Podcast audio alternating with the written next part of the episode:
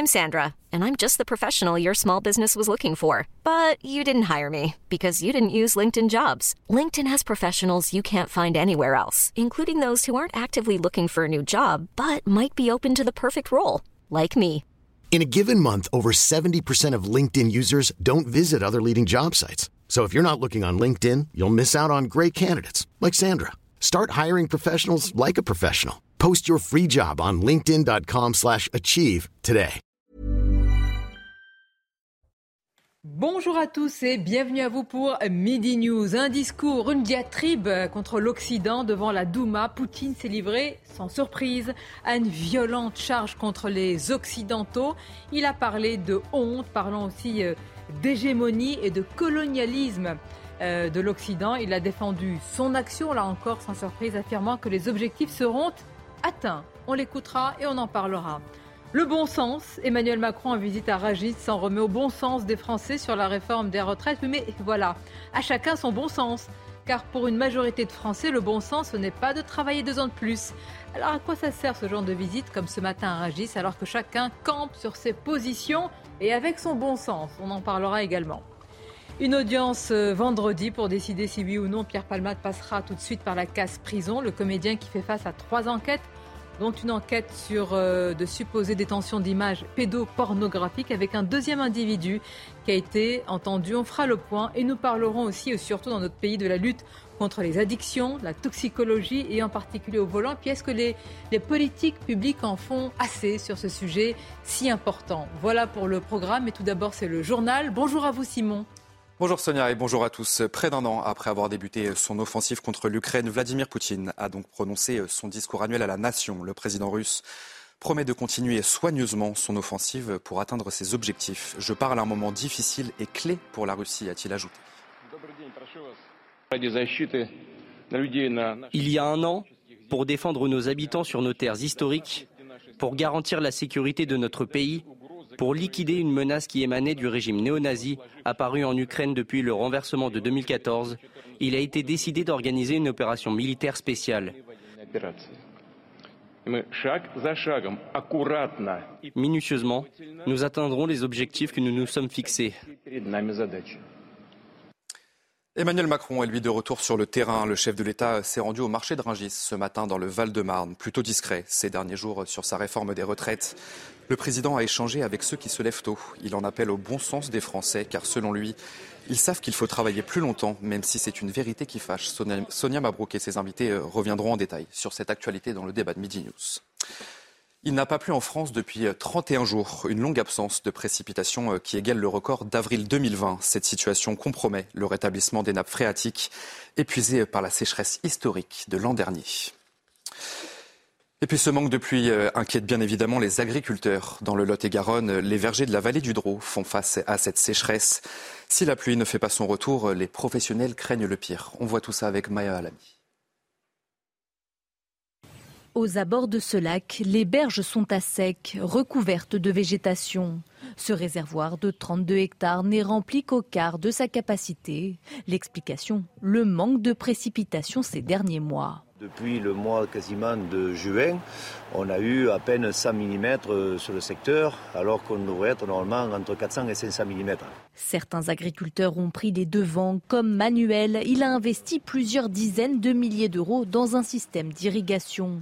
Donc moteur de 50 chevaux, pompe environ 60 mètres cubeurs. Ses confrères qui n'ont pas investi pourraient eux être en difficulté dans cette région où sont cultivées des pommes, des prunes et d'autres semences. Ceux qui n'ont pas, qui ne comptent que sur le, réseau euh, d'Ourdaine, qui n'ont pas autre moyen d'irrigation, euh, ils ne feront rien. Des agriculteurs déjà éprouvés par l'été caniculaire de 2022 et cette année pourrait être encore pire car les réserves sont basses. L'avantage de 2022, c'est qu'on a commencé l'année 2022, tous les plans d'eau étaient, étaient remplis et les nappes phréatiques étaient déjà complètement pleines. Une pénurie en eau historique dans la région, elle n'avait pas été constatée depuis 2012.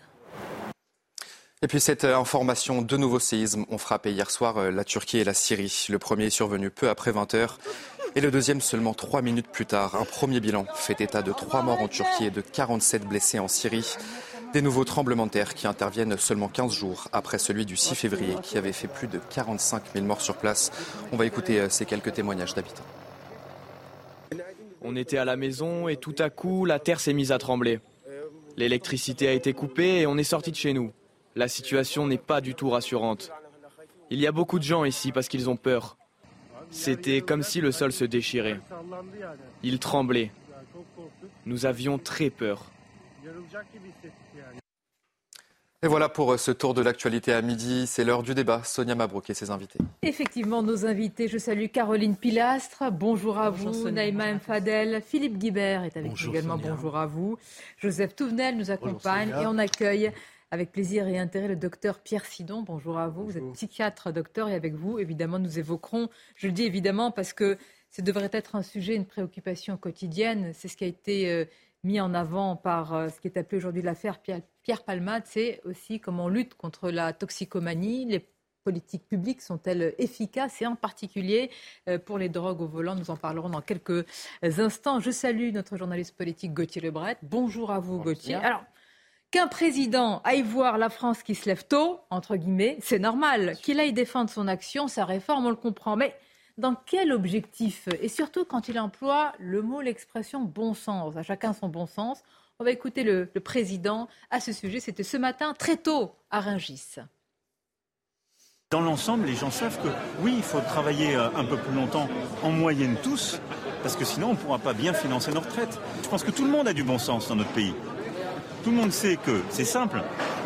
On a un système auquel on tient, qui est un trésor, qui est, on dit toujours, c'est au fond le patrimoine de ceux qui n'en ont pas. C'est-à-dire les droits qu'on acquiert durant la vie, mais qui fait que vous tous et toutes là, vous payez la retraite de nos aînés, de vos aînés. Et ensuite, ce seront vos enfants qui paieront votre retraite. C'est ça le système par répartition. C'est pas un système par capitalisation, c'est payer votre propre retraite. Ce c'est pas compliqué de se dire que quand on regarde, on a, moins, on a moins d'actifs qu'il y a 20 ans, on a plus de retraités et on vit plus longtemps. Donc c'est pas vrai de dire qu'on peut garder les mêmes âges. Ça marche pas. Ça marche pas cette affaire. Aïe, aïe, aïe, c'est risqué de convoquer le bon sens. Hein. Chacun son bon sens. Oui, voilà, exactement. Alors, c'est une façon de fermer le débat. Bah si euh, vous n'êtes pas du côté du bon sens, bah, vous vous trompez. Donc, euh, fin du débat. Il dit même c'est quand même pas compliqué.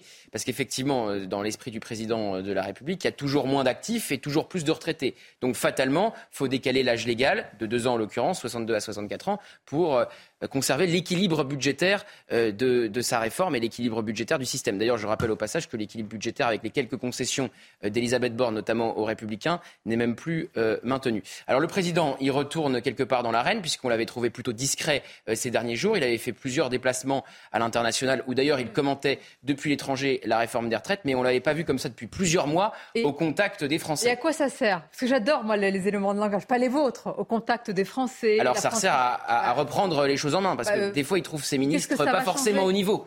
Donc c'est lui qui... Euh, oui, il le dit. parfois, il parle, même de, il parle même de nobody, parce qu'il trouve que les, ministres n'impriment pas suffisamment euh, dans l'espace public. Ils ne sont pas suffisamment connus euh, des Français. Et parfois, font des erreurs euh, de quart. Donc, Mais qu'est-ce que ça va changer? Une majorité de Français est tout à fait contre, et lui, tout à fait convaincu. Bah, rien.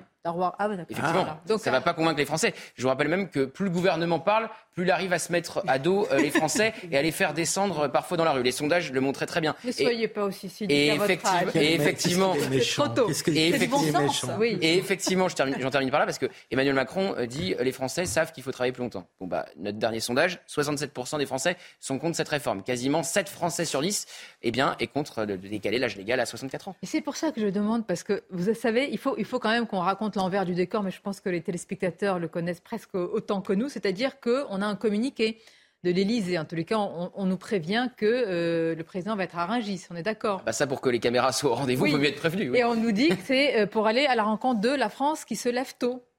Et nous employons... les propos de Nicolas Sarkozy. Oui, alors c'est le cas hein, à Rungis, évidemment. Ah, Personne ne le conteste. complètement Mais, mais la manière dont c'est présenté. Mais même Sonia, mais c'est le temple de la pénibilité, Rungis. Oui. On se lève tôt, on porte euh, des, choses lourdes, des charges lourdes, on travaille dans des, euh, euh, endroits où il fait très froid. Donc c'est le temple de la pénibilité. Et c'est ce temple de la pénibilité où Emmanuel Macron fait le choix de dire tous les Français savent bien, c'est logique, c'est du bon sens. Il faut travailler deux ans de plus. Mais, mais, Emmanuel Macron, c'est le président citation. C'est-à-dire que là, il nous fait une citation de, de, de, Nicolas Sarkozy. Rungis, le travail, ceux qui se lèvent tôt, ceux qui bossent. Moi, je suis président du travail. C'est quasiment du copier-coller, cher Gauthier, je parle sous votre contrôle éminent. Euh, Nicolas Sarkozy était allé en tant que candidat. Ah, il y a retourné, me semble-t-il, en tant que président. Non, Rungis, c'est un lieu Sarkozy, c'est-à-dire qu'on s'adresse. Alors vous demandiez euh, Devant les derniers qui vont être très contents à qui, à qui ça s'adresse À mon avis, ça s'adresse à l'électorat de droite, dont on a constaté dans les sondages, vous disiez qu'il y avait 67% d'hostiles de, à, à cette réforme, mais qu'il y a une bonne partie des retraités, enfin une partie non négligeable des retraités, et plus généralement de l'électorat de droite, qui a fini par trouver cette réforme injuste. Donc à mon sens, il s'adresse à eux pour leur dire où réveillez-vous, vous avez soutenu euh, Nicolas Sarkozy, vous avez voté pour moi. Réveillez-vous. Pour le... Très bien, réveillez-vous dans quoi? Dans les sondages, pas dans la rue, puisqu'ils vont pas descendre. Donc, mais oui, mais, mais c'est important.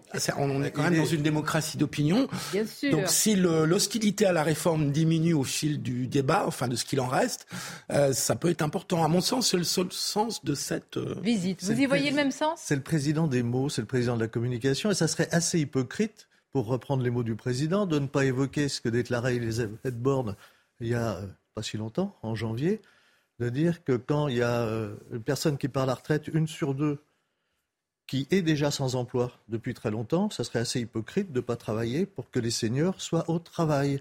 Alors moi je suis assez d'accord. Le travail c'est bien. D'abord la date, l'âge, c'est pas on vous met, on vous oblige à aller à la retraite. C'est l'âge à, partir duquel je puis choisir d'aller à la retraite. Mais un sur deux, nous dit Elisabeth Borne, je vais citer, un combat auquel elle croit profondément. En France, près d'un assuré sur deux n'est déjà plus dans l'emploi au moment de liquider sa retraite. Peut-être que le travail du président de la République, ça serait de faire que ces gens-là soient dans l'emploi.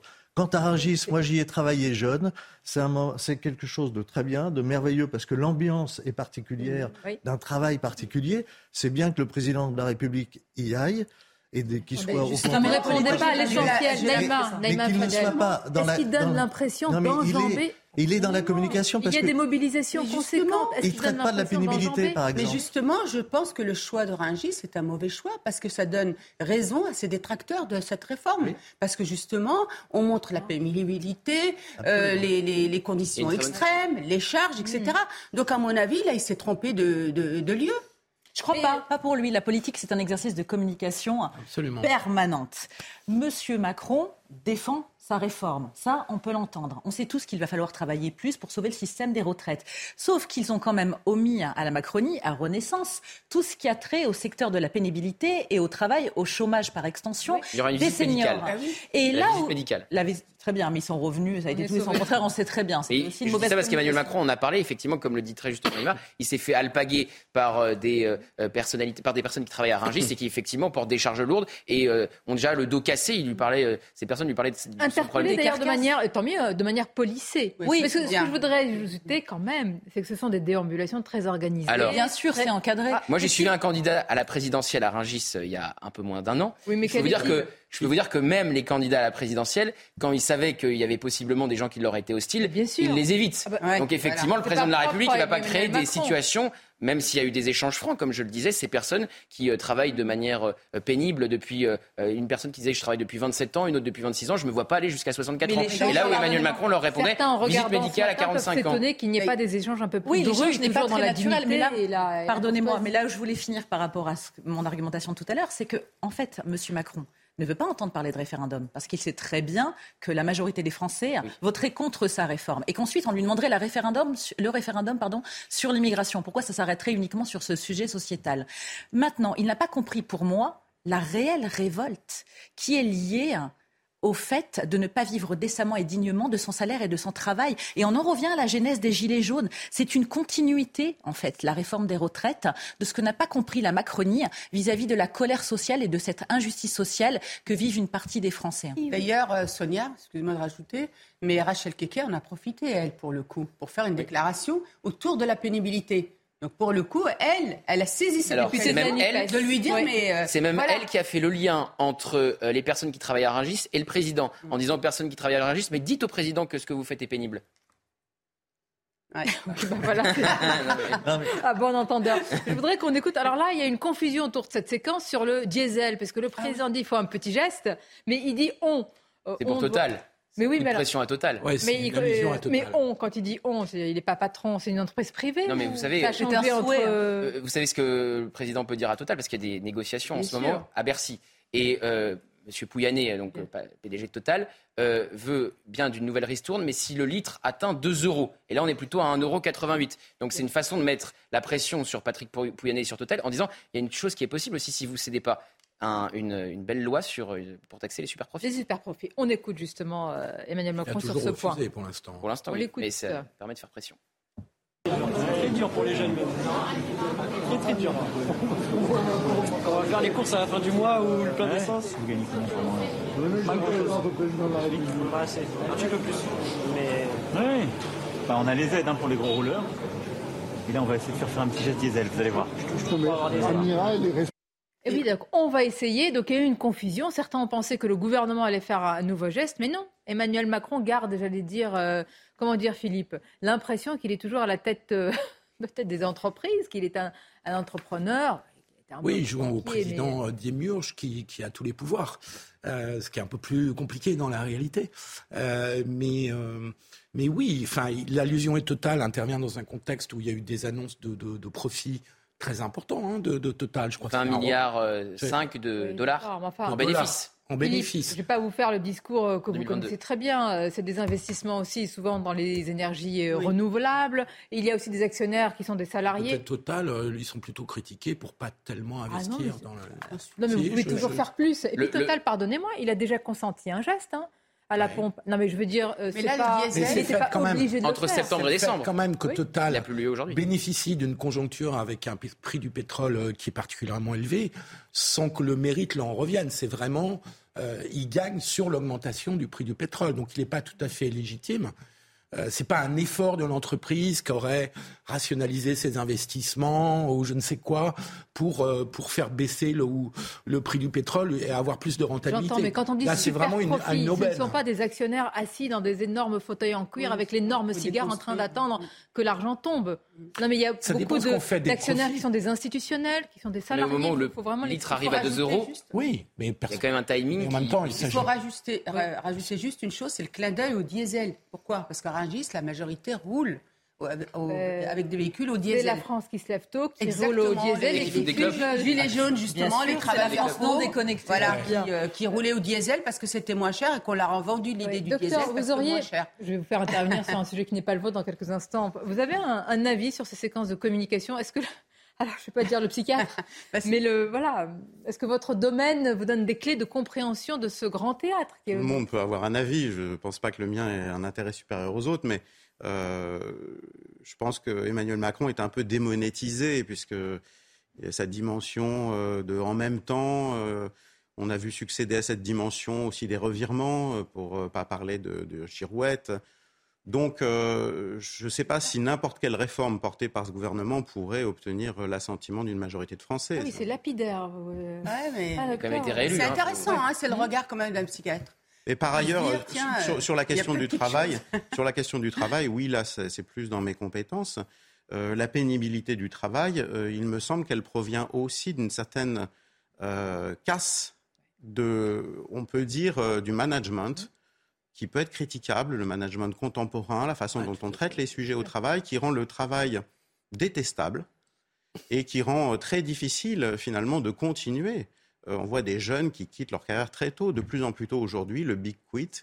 Et donc, euh, cette dépréciation du travail, il me semble, n'est pas pris en compte dans cette. ce qui m'intéresse, c'est d'où vient ce management? Est-ce que c'est la, la, modernité actuelle, un peu désincarnée, qui, qui donne un management euh, lui-même désincarné C'est une question profonde, mais il y a une dimension de comment on considère l'homme dans cette affaire. Et c'est un problème de civilisation. On considère l'homme comme disposable, comme une quantité finalement, comme un matériau euh, dont on peut finalement qu'on peut manipuler aussi bien. Euh, pour lequel le, traitement individualisé n'est jamais pris en compte. Ce sont des grandes théories sur comment on gère les hommes. Aussi. Alors, ce qui a succédé aussi, au, au, fond, l'organisation ancienne du travail, c'est la dimension que le, euh, finalement, le manager est une nouvelle catégorie depuis quelques décennies. Euh, avant, on avait des contremaîtres. Mmh. C'est-à-dire que vous étiez dans un métier euh, qualifié, avec de l'expérience, et vous pouviez ensuite organiser le travail, gérer les hommes, parce que vous en étiez. Aujourd'hui, vous pouvez manager n'importe quoi à partir du moment où vous sortez d'une école de management. Ça, c'est un vrai problème aussi. Ça, c'est un vrai sujet. ça, ça devrait être l'un des vrais sujets. Le travail, il y a deux, conditions pour qu'il soit qu'il soit favorable, c'est qu'il ait un sens, je sache pourquoi je travaille. Et la deuxième condition, si même c'est difficile et ça n'a pas de sens, si je sais qu'il y a l'ascension sociale qui vient. Aujourd'hui, beaucoup ont perdu du sens, on ne sait pas pourquoi on travaille, et pas d'ascension sociale. On va en reparler tout à l'heure, on écoutera d'autres extraits d'Emmanuel Macron, et euh, vous reviendrez, nous écouterons en parallèle, en miroir inversé, si je puis dire, des extraits de Nicolas Sarkozy, puisque vous en avez parlé. Vous verrez qu'il y a beaucoup de similitudes. Alors, autre sujet d'actualité, les choses qui se poursuivent dans les enquêtes je dis les enquêtes, puisqu'il y en a trois autour de Pierre Palmade, dont l'enquête pour détention d'images pédopornographiques après le signalement de cet homme de 28 ans euh, qui a été entendu. Il y a un deuxième individu euh, qui sera euh, entendu. Je précise à chaque fois que l'on parle de ce sujet que toutes ces accusations sont à prendre avec beaucoup de prudence, parce qu'on peut aussi se demander pourquoi ces individus parlent maintenant. En tous les cas, les choses vont vite avec des perquisitions pour trouver éventuellement des supports numériques sur lesquels euh, eh bien, les, pour lesquels les enquêteurs cherchent d'éventuelles images à caractère pédopornographique. Pour l'instant, Pierre Palmade n'est pas mis en examen, ni même entendu sur ce sujet. C'est important de le préciser. Euh, regardez ce sujet récapitulatif et on va en parler avec vous, Sandra Bisson, que je salue. Merci d'être là. La dernière enquête ouverte est une enquête préliminaire pour détention d'images à caractère pédopornographique. Elle a été ouverte et confiée à la brigade de protection des mineurs. Un homme qui dit connaître personnellement Pierre Palmade est à l'origine du signalement. Dans la nuit du 13 au 14 janvier, l'humoriste se serait vanté, vidéo à l'appui, de pouvoir souffrir des enfants de 7 et 9 ans pour avoir des relations sexuelles. Deux perquisitions ont été menées dans sa maison de Seine-et-Marne et dans son appartement parisien pour examiner son matériel informatique. Ensuite, l'information judiciaire ouverte pour blessure et homicide involontaire liés à l'accident. Pierre Palmade a été mis en examen et assigné à résidence avec bracelet électronique dans une unité médicale d'addictologie à Villejuif, dans le Val-de-Marne.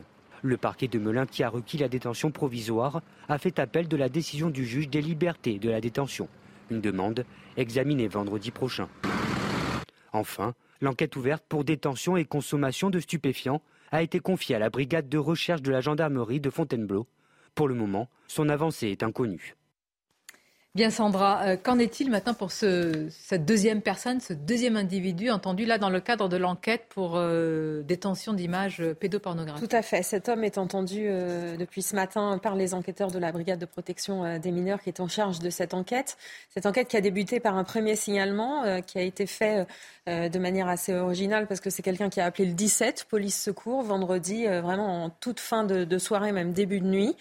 Euh, et aux premiers policiers euh, qui l'ont rencontré, il a expliqué qu'il avait passé plusieurs soirées à caractère sexuel avec euh, Pierre Palmade. La dernière en date, il dit qu'elle s'est passée à la mi-janvier.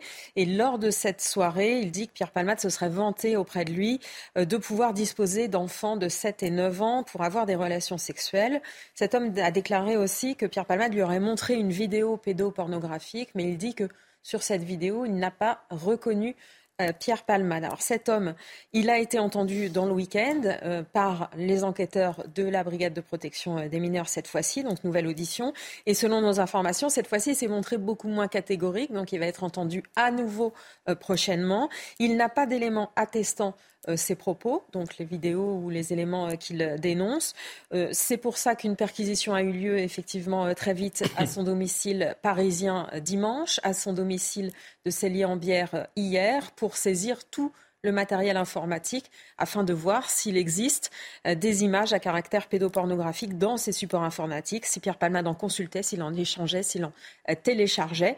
Le deuxième homme, lui, a fait ce signalement euh, hier. C'est un homme qui dit avoir une vidéo qui attesterait du visionnage d'images pédopornographiques par Pierre Palmade. Cet homme, donc, il est entendu depuis ce matin pour vérifier ses dires, voir s'il peut procurer cette vidéo aux enquêteurs pour permettre de vérifier ce qu'il avance. Et pour le moment, on va continuer à en parler et marquer une courte pause. Ce sont bien des déclarations, simplement. Pour l'instant, effectivement, on n'a pas connaissance qu'il y ait des éléments euh, matériels qui attestent de, ces dires. Ça reste à vérifier et effectivement, il y a une masse euh, de données à, passer au crible puisque tous les supports informatiques ont été saisis, mais la brigade de C'est important de le rappeler pour un homme, Pierre Palmade, qui est présumé euh, évidemment innocent dans cette enquête-là, euh, c'est très important de, le préciser aussi. On marque une courte pause, on va y revenir avec les détails dont vous disposez et élargir avec vous aussi, euh, docteur, sur l'autre aspect. Là, on est sur l'enquête autour euh, de, de l'accident et la consommation de stupéfiants. tout de suite. Merci d'être avec nous. Nous parlerons tout à l'heure du discours de la diatribe contre l'Occident de Vladimir Poutine, du bon sens, euh, tout autre chose, d'Emmanuel Macron. En tous les cas, il en appelle au bon sens sur le marché de Ringis, de l'audience vendredi de Pierre Palmade. Mais tout d'abord, les titres, c'est News Info, Somaya Labidi. Emmanuel Macron met la pression sur Total Energy. En visite à Ringis, le chef de l'État a plaidé pour qu'une solution semblable au ristourne à la pompe soit mise en place par les grands producteurs et revendeurs. Le 8 février dernier, alors que les prix des carburants approchaient les 2 euros le litre, Total Energy avait en effet fait miroiter aux automobilistes des remises à la pompe, mais pas tant que les grèves contre la réforme des retraites perturbent les expéditions de carburant. Le procès en appel de Nicolas Zepeda renvoyé à ce jeudi. Le jeune homme qui est accusé d'avoir tué son ex-petite amie était représenté ce matin par deux conseils commis d'office après avoir récusé son avocat Antoine Veil. Mais finalement, le jeune Chilien a désigné un nouvel avocat pour le représenter. Je vous rappelle qu'en première instance, il avait été condamné à 28 ans de réclusion pour assassinat. Et puis Airbus précise ses plans pour l'Hexagone. L'avionneur va recruter 3500 personnes sur le territoire. Des embauches qui concerneront principalement les avions commerciaux, les hélicoptères, la défense et le spatial. Par ailleurs, le groupe annonce avoir signé un accord remettant à plat les différents accords d'entreprise avec les organisations euh, syndicales. Merci beaucoup, euh, Somaya Labidi. On poursuit autour des trois enquêtes euh, qui concerne Pierre Palmade, dont celle-ci pour détention d'images pédopornographiques. On rappelle à chaque fois qu'il s'agit euh, d'enquêtes, qu'il est présumé innocent dans le cadre de, évidemment, des enquêtes et de celle-ci en particulier, avec un deuxième individu, comme vous nous l'avez précisé, Sandra Buisson, qui va être, qui est déjà euh, entendu. Comment se passe une, une enquête dans ce domaine et sur ce sujet précis, avec des perquisitions? Que recherchent les enquêteurs?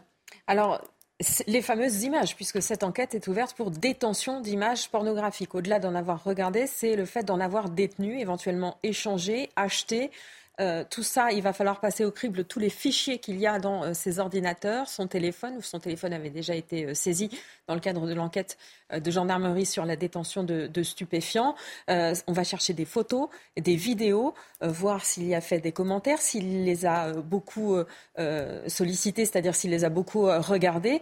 Et bien sûr, une fois qu'on aura ces éléments, s'ils existent, euh, Pierre Palmade pourrait être entendu. C'est pour ça que ça se fait euh, point par point. D'abord, il faut entendre les deux personnes à l'origine du signalement. Qu'est-ce qu'ils ont vu Qu'est-ce qu'ils ont entendu Quand Qui est-ce est-ce qu'il y a des gens qui pourraient corroborer ce qu'ils euh, annoncent, puisqu'ils disent que ça, ils l'ont entendu notamment un dans une soirée. Donc peut-être que d'autres personnes pourraient en attester et permettre aux enquêteurs d'avancer plus vite. Mais effectivement, la clé, ça sera euh, tout le travail d'investigation sur le numérique. Et puis lui-même, ce qu'il va euh, en dire euh, ou pas? Alors rappelons quand même ce rendez-vous de vendredi avec cette audience importante, conséquente. juste pour nos téléspectateurs et pour nos invités, Sandra, est-ce qu'il peut y avoir une interférence entre cette enquête qui se déroule, dont on ne connaît pas encore les tenants et les aboutissants pour détention d'images pédopornographiques, et l'audience de vendredi, et donc alourdir par le climat, puisqu'il n'y a pas encore de preuves dans cette enquête pour images pédopornographiques, alourdir le climat et finalement ce qui sera décidé pour Pierre Palmade alors nous, ce qu'on nous indique de différentes sources, c'est que judiciairement, non, ce sont deux enquêtes distinctes. Euh, rien n'empêche, en revanche, euh, une fois que si l'enquête démontre euh, la véracité de, certains actes du côté de l'enquête euh, pour détention d'images pédopornographiques, à ce moment-là, le parquet peut ouvrir une information judiciaire, il peut être éventuellement mis en examen et dans la suite, le JLD pourrait éventuellement euh, le placer en détention provisoire. Là, ce qui va se jouer vendredi, ça concerne l'enquête sur l'accident uniquement. Donc, vous savez que la détention provisoire, elle ne peut être prononcée que sur certains critères. Et euh, le fait d'être impliqué dans une autre enquête n'en est pas un ou d'être suspecté dans une autre enquête. Là, on va regarder s'il y a un risque de déperdition des preuves, de pression sur les témoins, de fuite, si euh, la détention provisoire est nécessaire pour protéger euh, la personne. On ne sait pas d'ailleurs quels étaient les arguments du parquet de Melun pour requérir cette détention provisoire. On va peut-être le savoir vendredi si l'audience est publique. Normalement, elle l'est, mais euh, le huis clos peut être euh, demandé et euh, accordé. Et une fois qu'on aura cette décision, qui peut être rendue dans la journée ou mise en délibéré, effectivement, on saura si il est maintenu sous assignation à résidence. Mais j'ajoute un élément, je suis toujours dans, les films, mais c'est important. Et si d'ici là, il peut y avoir, comme il peut ne pas y avoir, la présence de ces vidéos, l'existence de ces vidéos. Si mm. il y a existence de ces vidéos, tout change. Mais tout change. En fait, euh, c'est une autre enquête. Donc, à ce moment-là, il peut aussi être euh, euh, décidé de le placer en détention provisoire dans le cadre d'une autre enquête. À ce moment-là, enfin, il n'y aura pas de trou dans la raquette. Vous voyez, tout, est, tout est coordonné. Ensuite, non, la décision de, vendredi ne, peut pas porter sur mm. les faits qui, dont il est Il y a aussi un. C'est important ce que vous dites, Sandra, et merci de rappeler les faits parce que sur des sujets aussi sensibles, avec aussi des personnes qui témoignent, qui ont peut-être euh, des, qui sont entendus par la police, hein, j'entends par le témoignage, qui ont peut-être des éléments ou pas, je ne sais pas, et ces éléments sont-ils probants? Mais là, il en va quand même de, de sujets extrêmement graves. C'est pour ça, docteur Pierre Sidon, merci d'être avec nous. La première fois que je vous ai interrogé sur ce sujet, nous étions quelques jours à peine, ou quelques heures, le lendemain, le surlendemain euh, de ce terrible accident et de ce terrible drame. Et le, récit que certains faisaient, c'était que Pierre Palmade était victime. Aujourd'hui, nous sommes dans un tout autre, quelques jours, imaginez comment les choses se sont inversées. Aujourd'hui, avec une conjonction euh, d'enquêtes, euh, d'éléments, etc., avec un homme et puis une affaire qui pose des questions. Je ne dis pas que c'est révélateur pour la société, mais en termes de toxicomanie, de politique publique, on va en parler. Qu'est-ce que ça vous inspire? Comment les choses se sont écrite même, j'allais dire, euh, publiquement depuis, euh, depuis cet accident, docteur c'est en effet, il me semble, une affaire euh, singulière qui aurait pu être anonyme, comme il y en a eu certainement beaucoup auparavant et malheureusement plusieurs fois par semaine. Et c'est devenu un fait de société. C'est devenu l'émotion s'est emparée de tout le monde. alors peut-être aussi au départ du fait qu'il a été un petit peu soutenu. Euh, moi-même, j'ai réagi à l'espèce d'alali que j'avais euh, constaté sur les réseaux sociaux euh, sans comprendre d'où il venait, mais il venait du soutien initial qu'il avait reçu, en effet. Et puis, comme ça arrive souvent dans des passages à l'acte célèbres dans l'histoire, eh bien, ça devient un fait de société et ça permet de transformer la société. Alors, on voit que déjà le ministre. Important ce que vous dites, fait de société. Hein. Ça devient un fait, de société. Ça, ça, devient un fait de société. Ça l'était, mais c'est un symptôme, si vous voulez, individuel qui devient un symptôme social et c'est une bonne chose puisque ça permet de mettre en lumière euh, des choses qu'on peut améliorer très justement quant à la sécurité routière, mais aussi bien quant à la santé publique. C'est très important, parce que je ne sais pas si l'expression trou dans la raquette est adéquate pour parler de la santé publique, mais il y a beaucoup de choses qui nous interpellent. Je vais vous faire réagir sur, sur le récit qui est fait. Je rappelle à chaque fois les enquêtes, la présomption d'innocence, parce que là, pour le coup, plus personne ne le dit. C'est vrai qu'il a reconnu évidemment la consommation de stupéfiants, de drogue, etc., qu'il y a un accident, qu'il y a des victimes qui sont dans un état très grave. Et souvent, on commence, Philippe, l'émission en prenant euh, des nouvelles, évidemment, de ces victimes. Mais on doit tenir compte de tout, l'aspect judiciaire et rappeler aussi les droits eh bien, de, Pierre Palmade. Il en a. Ah, bien sûr.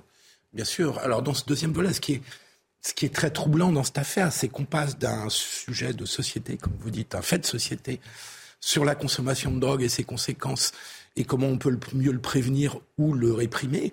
Euh, et donc on passe d'une situation d'un malade délinquant, parce qu'une addiction à ce point-là c'est une forme de maladie, ce qui ne retire rien à sa responsabilité, hein, précisons-le. Mais on passe à un autre sujet qui relève de la criminalité. Donc c'est c'est plus tout à fait la même affaire. Donc c'est pour ça que c'est très important, euh, je pense, de rappeler bien la présomption d'innocence en se souvenant peut-être, je sais pas, je parle sous votre contrôle, euh, que ce type d'affaires développe aussi parfois des témoignages qu'il faut prendre avec beaucoup de prudence. Mais c'est ce qu'on fait. Euh, après, on verra ce que ces témoignages peuvent procurer en termes d'éléments, de, contenu, de vidéos. Mais ce qu'il ne faudrait pas, vous voyez, c'est un chemin de crête parce que les réseaux sociaux ne sont qu'un, j'allais dire, ils mettent le focus sur euh, une partie de la société, mais ils vous disent aussi, Naïma Fadal, c'est un, un justiciable comme un autre. Donc s'il y a des affaires, euh, eh ben, évidemment, un justiciable comme un autre. Ni plus, ni moins. Il faut en parler. Et ne pas parler de certaines choses ou prendre trop de précautions donnerait peut-être l'impression qu'il est protégé par un système, par une élite. Par bah un entre-soi. On a eu aussi l'impression euh, au, eh au, début, avec tous les soutiens, et on avait même invisibilisé euh, les, victimes. Après, il y a eu effectivement euh, une, réaction, mais pas de, de, cette, excusez-moi le, terme, de ce monde-là, et de, de, l'entre-soi. Et c'est pour ça que les Français, en fait, leur réaction, c'était à un moment, mais il y a le eux et il y a le nous. Et c'est vrai que pour le coup, ce fait de société, ce qui s'est passé, euh, docteur, cet électrochoc, peut-être qu'on peut beaucoup plus axer maintenant le travail sur la prévention. On ne fait pas assez de prévention. Alors souvent on parle des, collèges et des lycées, mais en fait on fait beaucoup de prévention sur le tabac notamment, mais pas sur, euh, sur les drogues. Et euh, sachant qu'aujourd'hui on a quand même 600 000 cocaïne, euh, consommateurs de cocaïne, mais près de 5 millions de consommateurs de cannabis, et 39% des jeunes de 17 ans, Sonia, disent avoir fumé du cannabis. et on sait très bien qu'aujourd'hui il y a un impact considérable, sur effectivement les, études, notamment sur les dégâts cognitifs et aussi sur le décrochage scolaire. On le sait. Et sur les Et sur les quartiers populaires, c'est un fléau. Et aujourd'hui, moi, je le vois, euh, les centres sociaux, les, centres de loisirs, etc., ont du mal à saisir cette question. Et on ne peut pas la confier, euh, Sonia, seulement à de temps en temps à des policiers qui peuvent venir. Et moi, je crois qu'aujourd'hui, il faut saisir ce qui avait été proposé par notamment Valérie Pécresse qui disait il faut peut-être que sur les lycées, il y ait des dépistages, mais aussi sur les collèges, Sonia, parce que ça commence mais on parle collège. Aussi, euh, mais on pouvait avoir euh, un policier et puis un gendarme. Pas, alors, euh, alors non, devant chaque collège. avant, vous aviez des, des, infirmières dans chaque collège. Aujourd'hui, il faut reprendre aussi cette question de la place et du rôle des infirmières dans les collèges et les lycées. Et peut-être, docteur, des référents. Vous posez mille questions. Oui. Non, mais peut-être des référents. Allez-y, docteur. Oui, il faut soigner la société aussi, si on va par là. Et d'ailleurs, c'est ce qu'il faut faire. Mais euh, vous dites on fait pas de prévention. Je dirige une unité de prévention, euh, donc on fait la prévention pas seulement du tabac, je peux vous en assurer. il y a beaucoup de budget pour ça, et notamment la ville de Paris s'en occupe beaucoup. Alors la question, la question de la répondre après. Oui, si vous voulez, la question de la prévention. Euh, on en fait depuis 20-30 ans de la prévention. Est-ce que vous trouvez que la consommation a diminué? Non, ah ça ne marche pas comme ça. Ça ne veut pas dire qu'il ne faut pas le faire. Mais il ne faut pas croire qu'on peut prévenir tout. Pourquoi? Parce que la vraie prévention, c'est éviter que quelqu'un soit heureux uniquement grâce à la consommation de drogue ou d'alcool. Ce qui rend quelqu'un addict, c'est que pour la première fois de sa vie, il a éprouvé non pas de s'amuser, mais un soulagement d'une souffrance. C'est ça le secret de l'addiction. C'est que vous rencontrez quelque chose qui enfin vous apaise. Ils en parlent très bien, les toxicomanes, il faut les écouter. Ce pas des gens qui s'amusent pendant que le reste du monde travaille. Ce, n'est pas un vice, comme parfois on lit encore sur les réseaux sociaux. C'est un auto-traitement et il en faudrait de meilleurs. Par conséquent, la vraie prévention, c'est un traitement. Et là, je vous rejoins complètement quand vous dites il faut s'occuper des enfants. Une infirmière, il n'y a plus d'infirmière. Absolument d'accord.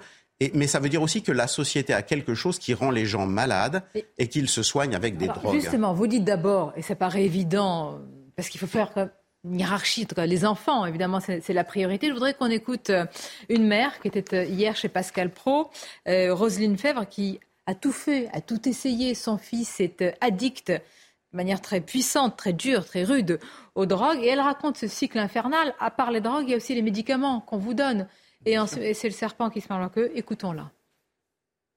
Je pose la question à mon fils, je lui dis, attends, tu as toutes ces hospitalisations où tu as été entouré de gens complètement bradzingues, qui t'ont volé des trucs, qui ont été... Et, il me dit, cette fois, je ne veux plus aller à l'hôpital. Et, finalement, il replonge dans la drogue.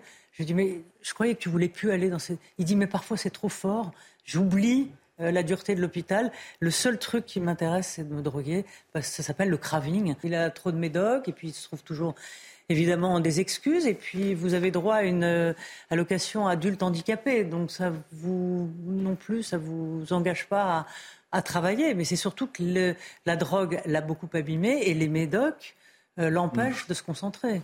Donc, euh. c'est un peu le serpent qui se, qui se mord la queue. Caroline Pilas, vous nous avez souvent dénoncé aussi ces, ces sujets-là avec la complexité de l'accompagnement alors qui n'est pas présent pas parce qu'on n'a pas les, femmes et les hommes qui comprennent cela, au contraire, hein, parce qu'ils ne sont pas en grand nombre, et puis parfois, voilà, c'est ainsi. Même dans un grand pays comme la France, nous n'avons pas les moyens de nos ambitions. Il y a une question de moyens, il y a une question de volonté politique. Mais pour en revenir à la délinquance routière, il y a ce que j'appelle le triptyque mortifère. C'est-à-dire que beaucoup consomment de l'alcool, des drogues et la vitesse. Évidemment, ça ne fait pas bon ménage. Moi, j'ai toujours une pensée pour les victimes. Alors, évidemment, ces personnes qui prennent toutes ces drogues sont quelque part des victimes, mais des victimes qui décident de se droguer. Ce ne sont pas des gens qui sont malades et ou handicapés dont la fatalité leur tombe dessus. Ils doivent être soignés, bien évidemment, puisque ce sont des dangers pour eux. Ils sont dans une autodestruction, et je pense que vous me donnerez raison sur cet aspect, monsieur le docteur. Et en même temps, ils mettent en péril la vie d'autrui. Donc il y a pour moi, en dehors de la prévention, je te rejoins Naïma, une question d'éducation et une question de responsabilité individuelle. Là où je vous rejoins aussi, Sonia, c'est qu'on ne peut pas mettre derrière chaque citoyen un policier ah bah, qui sont déjà en sous-effectif. Comment C'est ça qui m'intéresse. Regardez, et vous allez tous euh, réagir, regardez ce sujet, euh, notre euh, reporter Antoine Estève, sur la complexité d'abord du dépistage, de manière technique, hein, quand vous avez absorbé des, drogues de, synthèse, et puis par le nom, par le travail des gendarmes. C'est l'une des priorités actuellement sur les contrôles de gendarmerie, la recherche de stupéfiants consommés ou bien transportés. Le test salivaire est aussi simple d'utilisation qu'un alcotest classique et il détecte toutes les drogues, cocaïne, cannabis et produits de synthèse. Humecter euh, le bout là, avec le petit liseré euh, rose. Dès qu'il devient blanc, euh, c'est qu'il y a assez de salive dessus. en fait, c'est surtout pour avoir un maximum de, salive, pas trop non plus. Et sur le bout de la langue, c'est parce que les, protéines responsables de la, fixation du THC, en fait, surtout, surtout sur le bout de la langue. nous, ça nous permet d'avoir vraiment un, un, résultat le plus, le plus exact possible. Quoi. Pour les automobilistes, la prise de stupéfiants est considérée comme aussi dangereuse que la consommation d'alcool. Il y a des gens, ils s'en foutent. Quand ils fument, ils fument ou ils tapent de la coque, ils font des accidents de fou, ils tuent des gens. C'est comme euh, c'est de la drogue en gros, c'est comme euh, de l'alcool. Moi, je fais surtout peur de ceux qui boivent l'alcool. Les gendarmes constatent qu'il n'y a pas de profil type. La prise de drogue touche toutes sortes d'automobilistes tout le monde est amené à pouvoir consommer des produits stupéfiants. C'est tellement facile de s'en procurer maintenant. On a aussi bien la, classe moyenne hein, qui consomme euh, lors de festivités, ce qu'ils appellent eux festivités. Hein. Et puis on a même des personnes d'un âge assez, avancé hein, qui ont pu consommer en étant plus jeunes et qui ont poursuivi la consommation. En France, la conduite sous l'emprise de drogue est un fléau. D'après la sécurité routière, plus de 700 personnes meurent chaque année dans des accidents de la route liés aux stupéfiants. C'est plus de 20% de la mortalité sur les routes. Ça dépend lesquels.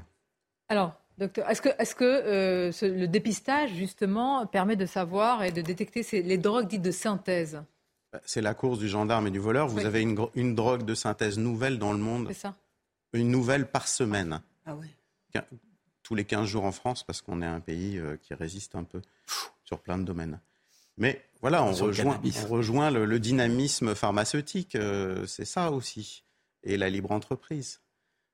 Donc euh, c'est une course perdue. Ne l'encourageons pas dans tous les domaines, mais euh, j'entends ce que vous dites. C'est difficile de tracer des lignes de partage entre ce qui est bon et ce Donc qui là, on essaye de vider l'océan avec une petite cuillère, en réalité. Oui, oui c'est ça, on est submergé, c'est mais, tout à fait ça. Mais si je peux me permettre, vous disiez on résiste un peu, on est le, quand même le premier pays consommateur en Europe mm. de cannabis. Sur le cannabis, on ne résiste pas vraiment. Euh, après, je ne connais pas le rang de la France, si j'ose dire, euh, sur les autres drogues et sur la cocaïne, on est un pays extrêmement consommateur. Et en fait, depuis longtemps.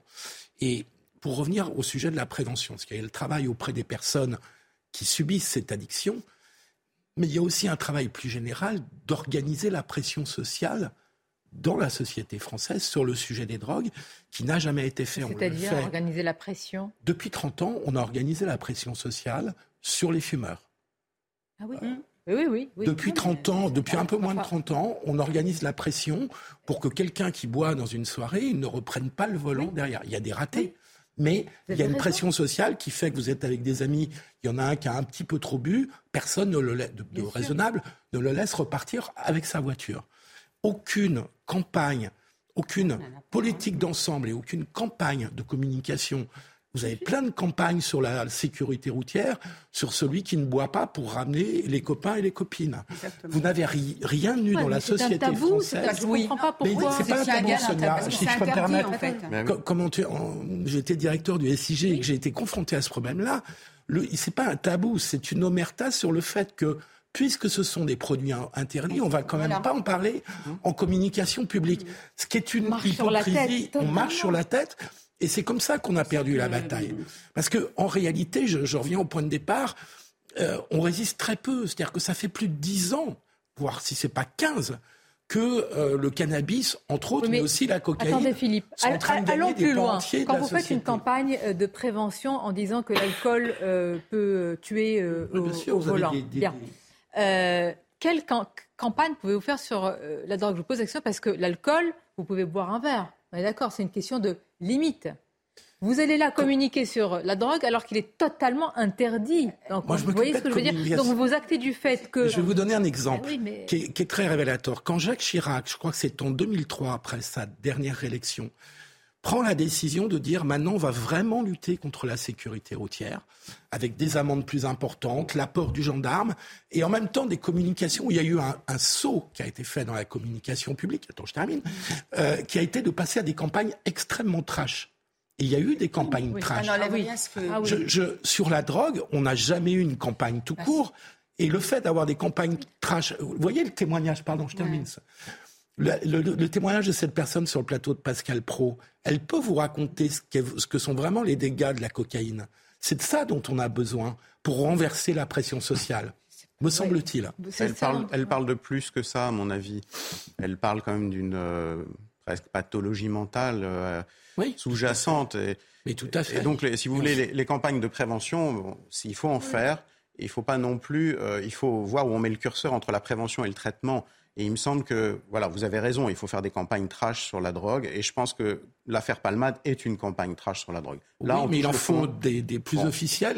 J'allais le dire ainsi. J'allais vous poser la question comme ça. D'accord sur ça. Maintenant, euh, la vraie question, c'est euh, pour prévenir la prise de drogue, il faut soigner les sujets qui sont susceptibles de devenir addicts. Et là, c'est le sujet de la santé mentale qu'on aborde. Absolument. Euh, et là, on va vraiment dans un euh, sujet extrêmement profond qu'on va aborder dans quelques instants. On va marquer une courte pause et y revenir avec les informations. Je remercie Sandra Buisson sur euh, ces trois enquêtes, en particulier celle-ci sur ces supposées images pédopornographiques. Nous parlerons aussi de la lutte contre la toxicomanie. C'est vrai, les pouvoirs publics, mais la société de manière générale. Quand le porte-parole du gouvernement dit tolérance zéro, mais de quoi parle-t-il C'est des mots, c'est la politique qui se, résume, à des mots aujourd'hui. On, dit des grands mots, mais on ne fait pas grand-chose. Alors, les mots, il y en a ah. eu dans un tout autre domaine. Ils ont été, euh, sans surprise, euh, violents euh, vis-à-vis de l'Occident. Vladimir Poutine, on va en parler. Occident, hégémonie, colonialiste, etc. Mais je vous poserai la question, à qui il parle quand il dit ça? Parce que, enlevons une seconde nos lunettes d'occidentaux et voyons qu'il parle aux Chinois, aux Africains, etc. Et là, eh bien, c'est inquiétant. Une courte pause et on se retrouve. Merci d'être avec nous. À venir dans quelques instants, les mots, la diatribe de Vladimir Poutine contre l'Occident. Nous allons en parler. Tout autre chose, les mots d'Emmanuel Macron à Rungis en appelant au bon sens des Français. Et puis euh, les enquêtes autour de Pierre Palmade. Mais tout d'abord le journal. Rebonjour à vous, Simon. Rebonjour Sonia et bonjour à tous ceux qui nous ont rejoints sur CNews. On ne peut pas battre la Russie. Ce sont les mots de Vladimir Poutine lors de son discours annuel à la nation. Près d'un an après le début de la guerre, le président russe promet de continuer soigneusement son offensive pour atteindre ses objectifs. Je parle à un moment difficile et clé pour la Russie, a-t-il ajouté. Les élites de l'Occident ne cachent pas leur objectif. Infliger une défaite stratégique à la Russie c'est-à-dire en finir avec nous une bonne fois pour toutes. Cela signifie qu'ils prévoient de tourner ce conflit local en conflit global. Nous le comprenons comme cela et nous réagirons en conséquence. Il en va de l'avenir de notre pays. Et puis dans l'affaire Pierre Palmade, l'enquête se poursuit autour des accusations de détention d'images à caractère pédopornographique. Depuis ce matin, un deuxième homme est entendu par la brigade de protection des mineurs. Hier, il avait apporté un deuxième signalement aux enquêteurs. La misère qui est désormais présente partout aux portes de la capitale. De plus en plus de bidonvilles se construisent dans le sud de Paris. Un phénomène récurrent et insoluble. Voyez ce sujet signé Thibault Marcheteau avec Marine Sabour. Depuis plusieurs mois, les campements de fortune comme celui-ci se multiplient au sud de la capitale. La famille Paula vient de Roumanie et s'est installée ici depuis huit mois, au bord du périphérique parisien. Sur ce terrain vague, un semblant de jardin est aménagé avec des meubles de récupération. À l'intérieur, une literie improvisée en guise de chambre. Ici, c'est la chambre pour dormir les enfants. Quelques mètres plus loin, Anton, 59 ans et également originaire de Roumanie, est en France depuis 10 ans. Il habite dans ses cabanes depuis plusieurs semaines et espère encore sortir de cette misère. Les habitants du quartier assistent, eux, impuissants à la multiplication de ces habitations et constatent une dégradation de leur cadre de vie.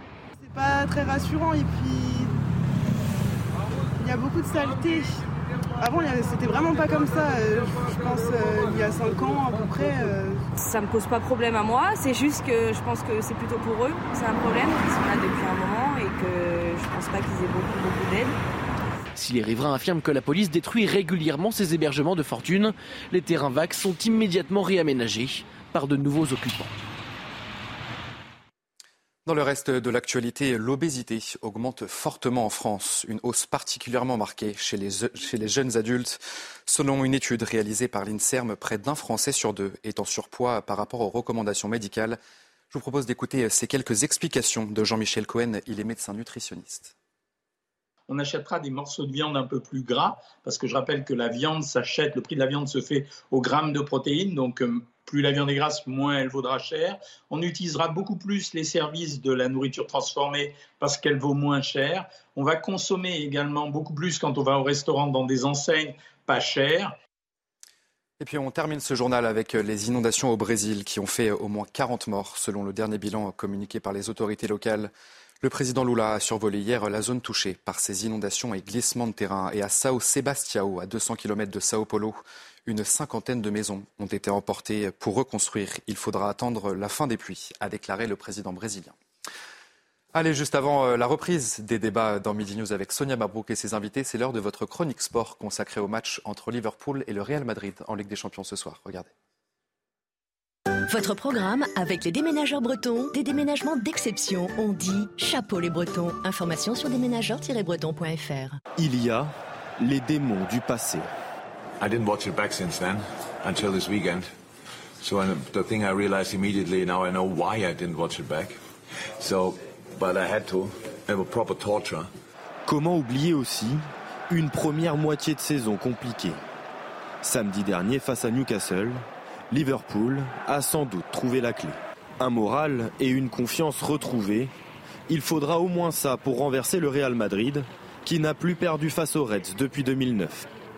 C'était votre programme avec les déménageurs bretons, des déménagements d'exception. On dit chapeau les bretons. Information sur déménageurs-bretons.fr.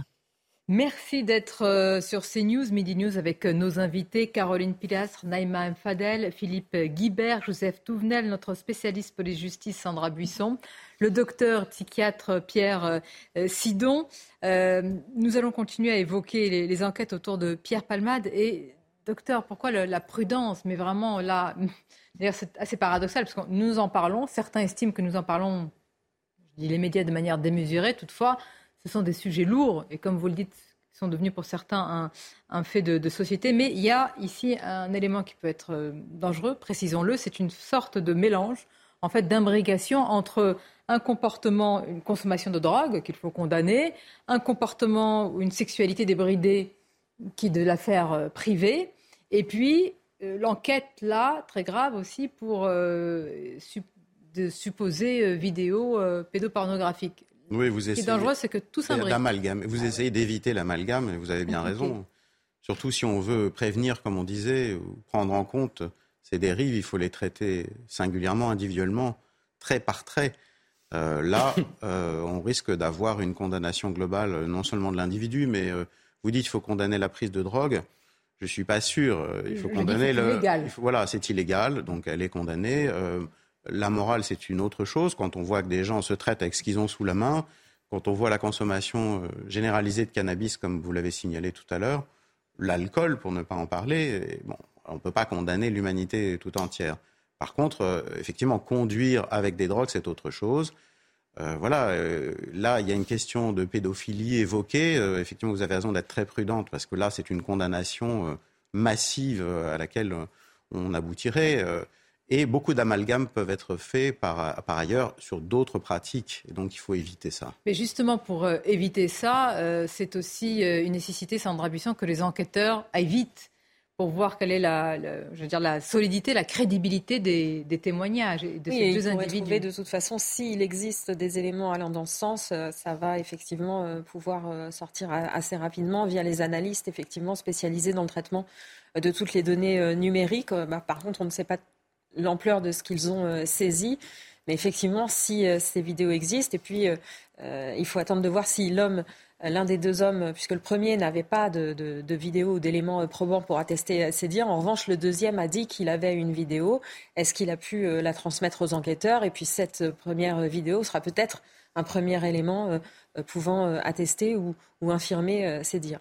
Et Sandra, est-ce que vous pouvez nous rappeler la prochaine échéance? On ne sait pas encore si Pierre Palmade assistera ou, pas à cette audience. C'est vendredi. Et vous précisez bien que ce sont des enquêtes qui sont dissocié. C'est vrai qu'on a du mal à l'entendre, c'est-à-dire on se dit qu'avec la, je ne dis pas qu'il y a une hiérarchie de la gravité, mais avec cette nouvelle enquête, on a du mal à, voir que ça ne va pas jouer quand même pour la décision qui sera prise. En fait, la décision qui sera prise vendredi ou mise en délibéré, euh, c'est pour statuer de ce qu'on fait de Pierre Palmade en attendant euh, la poursuite de l'enquête sur l'accident. Euh, ça veut dire qu'il faut déterminer ce qui est le mieux pour l'enquête. Est-ce que le mieux, c'est euh, s'il y a un risque de déperdition de preuves, de pression sur des témoins, de fuite, s'il y a un risque euh, pour sa santé à lui, est-ce que le mieux, c'est de le mettre en détention provisoire ou de le laisser sous assignation à résidence avec placement sous bracelet électronique? On va regarder ça au regard de cette enquête, puisque ces juges n'ont pas du tout accès aux éléments qui figurent dans l'autre enquête. Et puis, on rappelle que ce cette euh, question sur la détention provisoire, la détention provisoire n'est pas une peine, ça n'est pas en fonction des éléments que vous avez contre une personne. Ça, ça, s'appelle la mise en examen. C'est là qu'on dit qu'en fonction, euh, si on a des indices graves ou concordants, on met en examen et ensuite l'enquête, euh, l'information judiciaire se poursuit. Là, ça n'est en rien en fonction de la gravité des éléments. C'est en fonction des risques pour l'enquête si Pierre Palmade est maintenu que vous dites, parce euh, en privation de vous liberté. Répondez, Voilà, Sandra, à, tous ceux qui disent mais pourquoi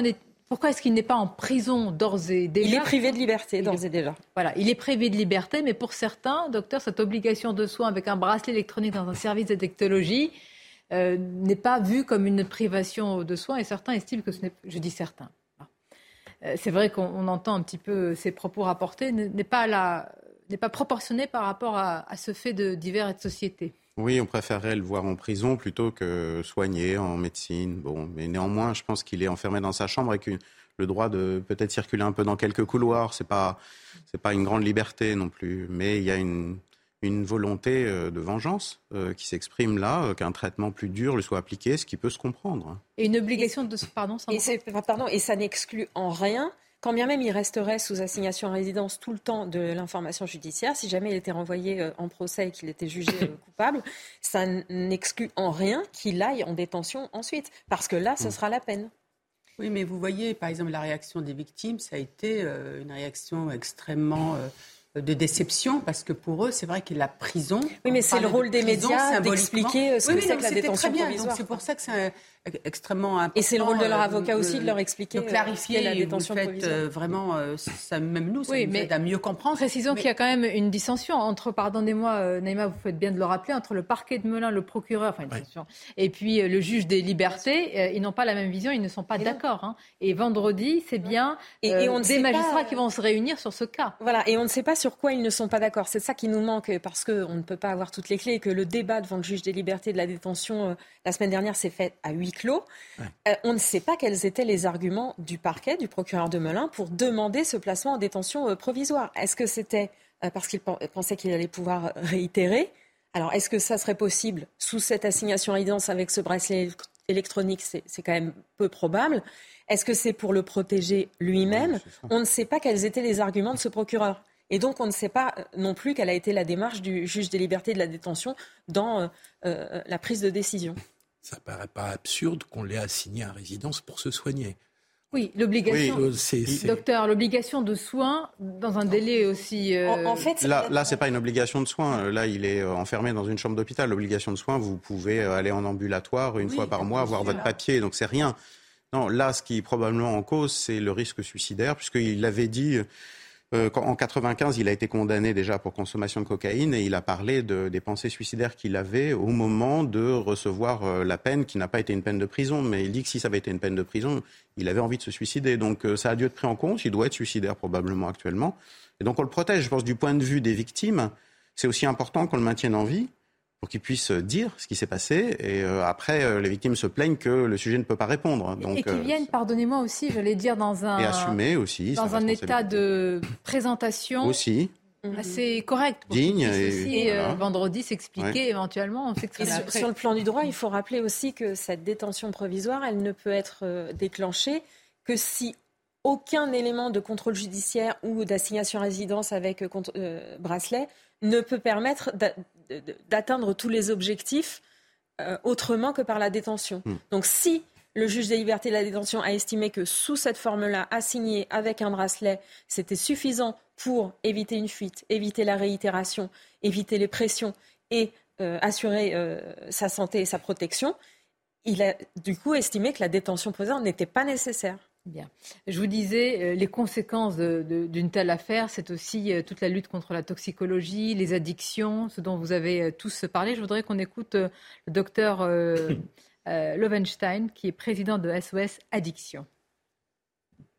S'il y a bien une drogue qui conduit à des co-addictions, c'est la cocaïne. Mhm. C'est-à-dire qu'il y a presque toujours une consommation d'alcool parce que ça permet d'éviter euh, trop de on-off et de boire beaucoup sans être dans le coma éthylique.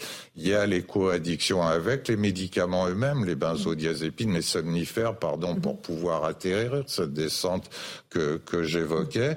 Souvent une co-addiction tabac parce que quelqu'un même qui ne fume pas avec la cocaïne va descendre un ou deux paquets de cigarettes euh, s'il consomme de la coke euh, la nuit. Et puis après, il y a tout ce qui peut être entraîné par l'hyperactivité l'hyperexcitabilité. Mhm. Et là, on tombe évidemment dans la possibilité d'hyperactivité euh, sexuelle et de ce qu'on appelle le chemsex. Bien, docteur, une question aussi par rapport à la, mémoire, aux éventuels trous de mémoire, si Pierre Palmade en, est, euh, en souffre, hein, parce que aussi l'objectif c'est qu'il raconte euh, ce qu'il s'est passé dans cette voiture. Est-ce qu'il y a des méthodes euh, psychanalytique, psychiatrique, justement pour stimuler le, retour à la mémoire, pour que ces personnes, et dans une volonté de vérité, puissent euh, retrouver cette mémoire? Ces troubles de la mémoire, c'est souvent des troubles de l'attention. Donc, si vous voulez, ça imprime pas. Euh, donc, vous pouvez rien restituer. Donc, s'ils ne se souviennent de rien, c'est... Et notamment dans le chemsex, bon, mais avec l'alcool, c'est classique. Mais dans le chemsex, il y a des produits comme le GHB qui donnent vraiment typiquement des effacements de mémoire, puisque ça s'appelle la drogue du violeur. Donc là, on peut rien retrouver. Mais qu'est-ce qu'on veut savoir de plus du reste? Est-ce qu'il a donné un coup de volant? Est-ce qu'il a rencontré un lièvre sur la route? Bah Pour les familles, c'est quand même extrêmement important et c'est légitime pour elle de vouloir le voir en prison. Après, c'est bien, Sandra, que vous rappeliez qu'il n'a pas un traitement de faveur les individus hein, qui commettent ces actes, ces délits, ces crimes, pour moi, sont souvent dans la même situation que lui. C'est-à-dire qu'ils vont d'abord être soignés parce qu'il faut du sevrage. 30 ans de toxicomanie, ça n'est pas rien. Mais de la part de ces victimes, de la famille, il y a quand même un petit garçon de 6 ans qui est défiguré, hein, qui a la mâchoire cassée. Il y a son papa qui va être handicapé à 80%, qui a subi une septième intervention. Cette future maman qui a perdu son bébé les ravages sont surtout pour cette famille. Les victimes, une fois de plus, rappelons-le, euh, c'est elle. Ça n'est pas Pierre Palmade. Oui, bien sûr, mais il va, il va y aller. Ne, vous impatientez pas. Il va y aller en prison. Il reste quelques jours pour être sevré, avoir, avoir, des médicaments pour être présentable, pour pouvoir parler, pour finir de se soigner puisqu'il a été blessé. Ça ne va pas diminuer sa peine, qui sera, à mon avis, certaine. Donc, vous trouvez qu'il y a une forme de, de pas utiliser le mot lynchage, puisque compte tenu de, quand même du bilan et des victimes et des conséquences, je pense que ce serait inapproprié, mais il y a une forme de, précipitation. Il y a une impatience à, punir. Il y a une impatience à punir qu'on peut tout à fait comprendre. D'accord, bien. Parce qu'il y a une émotion qui nous tenaille. Hein, bien sûr, évidemment, on continuera à en parler. je remercie Sandra. Oui. au terme d'un procès. C'est tout à fait normal. Et mon Dieu, euh, a-t-on besoin de le rappeler Mais c'est toujours mieux de le rappeler. Alors, les mots, les mots, la diatribe, le discours. Je vous remercie, euh, docteur. Vous pouvez peut-être euh, rester avec nous. C'est intéressant d'avoir votre avis sur. Euh, je ne dis pas qu'il faut psychiatriser l'actualité et le discours de, Poutine, mais c'est intéressant quand même d'avoir. Vous savez, un psychanalyste ne psychiatrise pas. Vous avez raison, mais c'est la tendance qu'on a dans les débats à le faire. Je, je me... Exactement. Exactement. je vous remercie de rester. On va écouter justement Vladimir Poutine, diatribe contre l'Occident, sans surprise, mais écouterons ces mots. Les élites de l'Occident ne cachent pas leur objectif, infliger une défaite stratégique à la Russie, c'est-à-dire en finir avec nous une bonne fois pour toutes. Cela signifie qu'ils prévoient de tourner ce conflit local en conflit global, Nous le comprenons comme cela et nous réagirons en conséquence. Il en va de l'avenir de notre pays. Merci, je remercie le général Bruno Clermont d'être euh, avec nous. Bonjour à vous. Je le disais sans surprise, mais ça n'atténue pas pour autant, évidemment, la violence euh, de ce qui a été dit. Mais c'est vrai, euh, général, d'ailleurs, depuis la guerre, mais déjà bien avant la guerre, cette diatribe, elle était déjà ancrée. Elle montait, elle montait, elle montait en Poutine anti-Occident. En vérité, il n'y a pas de véritable surprise dans ce discours. D'ailleurs, on ne s'attendait pas à ce qu'il y ait des surprises. D'abord, c'est un discours de l'État de l'Union de la Fédération de Russie. Ce n'est pas un discours que sur la guerre même si évidemment, évidemment c'est la guerre qui est traitée en priorité, mais il y a d'autres domaines comme l'économie qui sont abordés, toujours dans le contexte de la guerre. C'est un discours qui est très long et très poutinien, ça dure deux heures. Hein. Donc euh, il faut beaucoup d'attention pour, euh, pour capter tout ce qui a été dit. Mais l'impression que ça, l'impression que, ça donne quand même, c'est que c'est cette personnalité de Poutine est, étonnante parce qu'il est euh, une espèce de, contrôle. on, le sent en colère à l'intérieur. on le sent une espèce de sérénité qui est rentrée et il veut montrer qu'il est serein alors qu'il n'est pas serein, alors qu'il est sous pression, et ça se sent quand même dans la façon dont. Ah, c'est intéressant parce que je vais pouvoir poser bah, la question au docteur. exactement, c'est une, une, personnalité très intéressante, mais malgré tout, il fait preuve d'un esprit rationnel, il est cohérent dans son discours, il ne semble pas aux abois. C'est important ce que vous dites. Vous vous souvenez des premières réactions? Il me dit mais il est fou, il est fou, il est non, il n'est pas fou, c'est construit depuis très longtemps ce discours. On peut être opposé à quelqu'un, ne pas. C'est ce qu'on appelle les folies résonantes dans l'histoire de la psychiatrie. C'est les pires. Hein. C'est-à-dire qu'on peut avoir une certitude chevillée au corps, ça vous donne une vocation, vous savez ce que vous avez à faire dans la vie. C'est exactement la santé mentale. Et pour autant, ça donne ça. Ça, il y a quand même, il me semble, euh, une défaillance de formation des élites mondiales de ne pas avoir aperçu ça chez Poutine dès le départ. Il y a quelque chose qui, là, euh, d'un point de vue de la, santé du monde, mériterait euh, d'être rectifié. Un aveuglement, un déni on est fasciné par ces êtres qui sont très dynamiques. Il a fasciné toute une partie, il continue une partie de la. Euh, l'opinion, euh, la classe politique française. Il y a le parti de Poutine un peu partout, presque partout, euh, de la droite à la gauche. Donc il y a des aspirants tyranniques dans tous les partis. Est-ce que c'est le parti de Poutine ou est-ce que c'est un anti-américanisme parfois primaire qui nourrit aussi, qui a nourri bah, faut, faut dire Jean-Luc Mélenchon, Marine Le Pen à dire il, arrive, attention, position. Il arrive à dire des choses tout à fait exactes. Quand il dénonce les États-Unis, quand on voit ce qui est arrivé avec la BNP, c'est-à-dire l'extraterritorialité du droit américain. Euh, quand on voit ce qui est arrivé avec ce cadre d'Alstom emprisonné, etc. Donc ça, ça parle. Alors ça parle, ça va parler aux Chinois, ça va parler aux Indiens. J'étais en Moldavie la semaine dernière. Ça, ça leur parle. À la fois, ils sont très inquiets. Ah, Moldavie, ils sont très inquiets. Oui. Oui, oui, la présidente, oui, vous avez raison. Ils, sont très inquiets, mais à la fois une partie du discours, ils le reçoivent. Euh, pourquoi? Parce que euh, ils voient aussi une mainmise qui peut être américaine sur la société. À la fois, c'est une protection, mais à la fois c'est une inquiétude. Et il met le doigt là-dessus intelligemment quand même. Général, à qui il parle Vladimir Poutine? Aussi aux Chinois, aux Africains, au reste du monde? Parce qu'il n'y a pas de il, il parle à trois publics. Hein. Il parlait d'abord essentiellement à la population russe, hein, tout de même. Hein. C'est un exercice de patriotisme, globalement, de, positivisme. Euh, tout va bien, on va gagner. Euh, il a fait une minute de silence euh, en mémoire, en l'honneur des morts des soldats russes tombés sur le champ de bataille. Après, évidemment, il parlait aux Occidentaux, et aux Occidentaux, il raconte toujours la même histoire hein, sur les causes de la guerre, ils en sont responsables, il n'est pas responsable. Ce message qui est maintenant bien calibré et qui quand même diffuse dans la société russe, parce que la société russe est sous l'emprise des médias russes.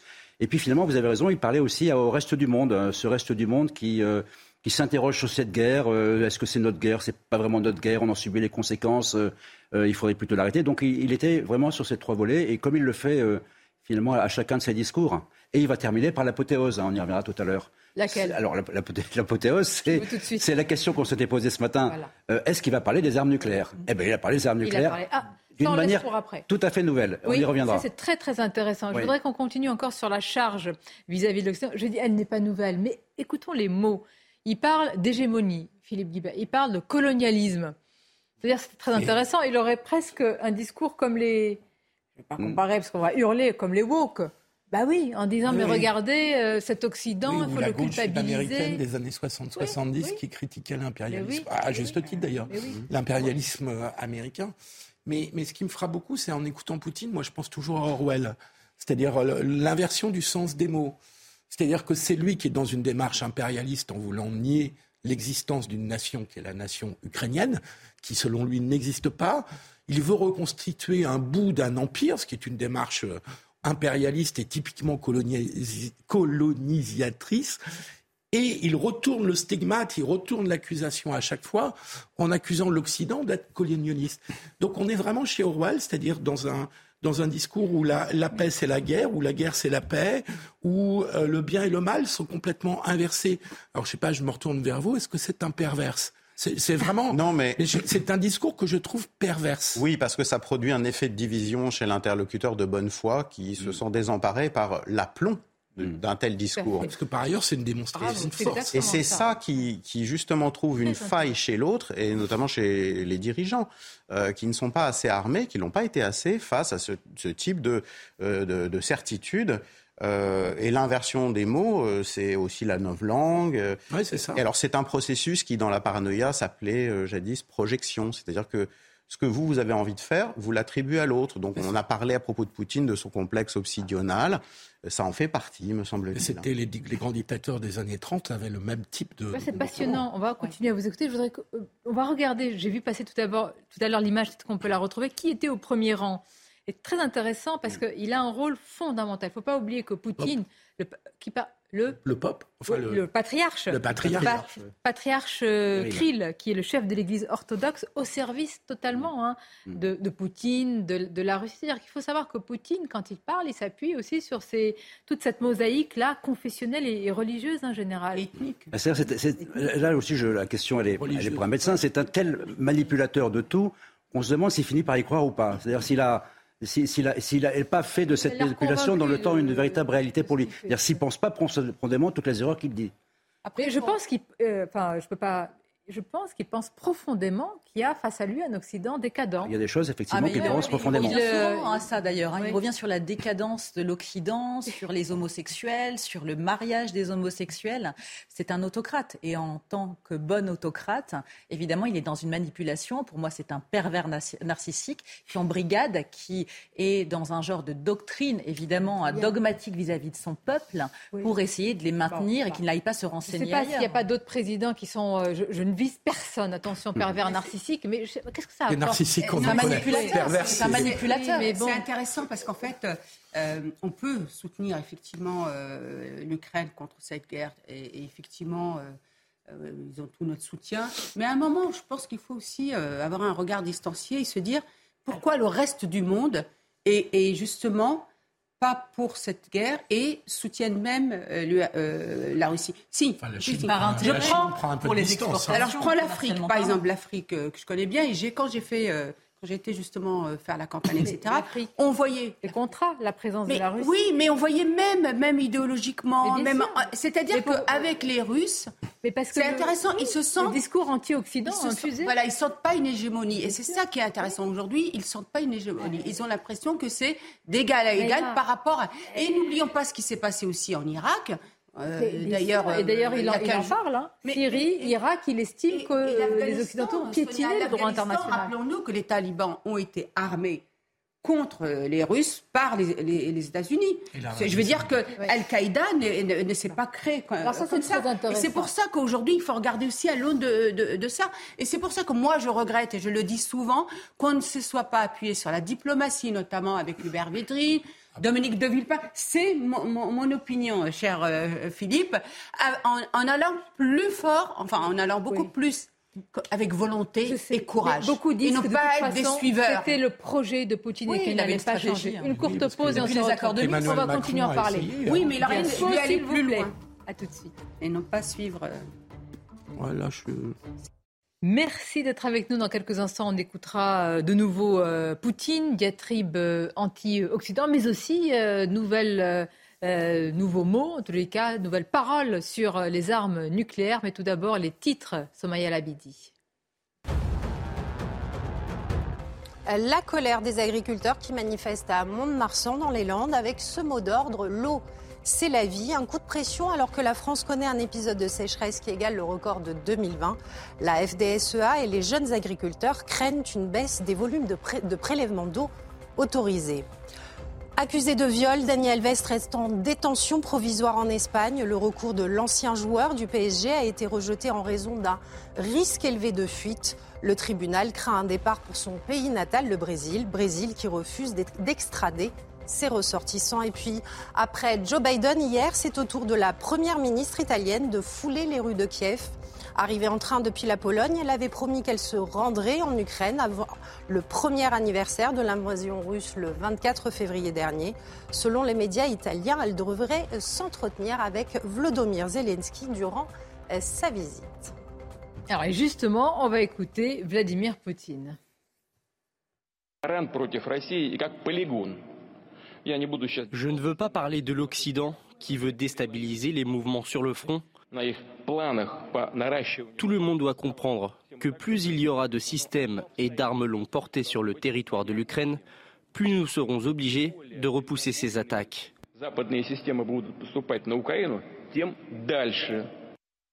Et pour, les, et pour les armes nucléaires, pour la question nucléaire générale, qu'en est-il? Qu'est-ce qui a été dit de nouveau?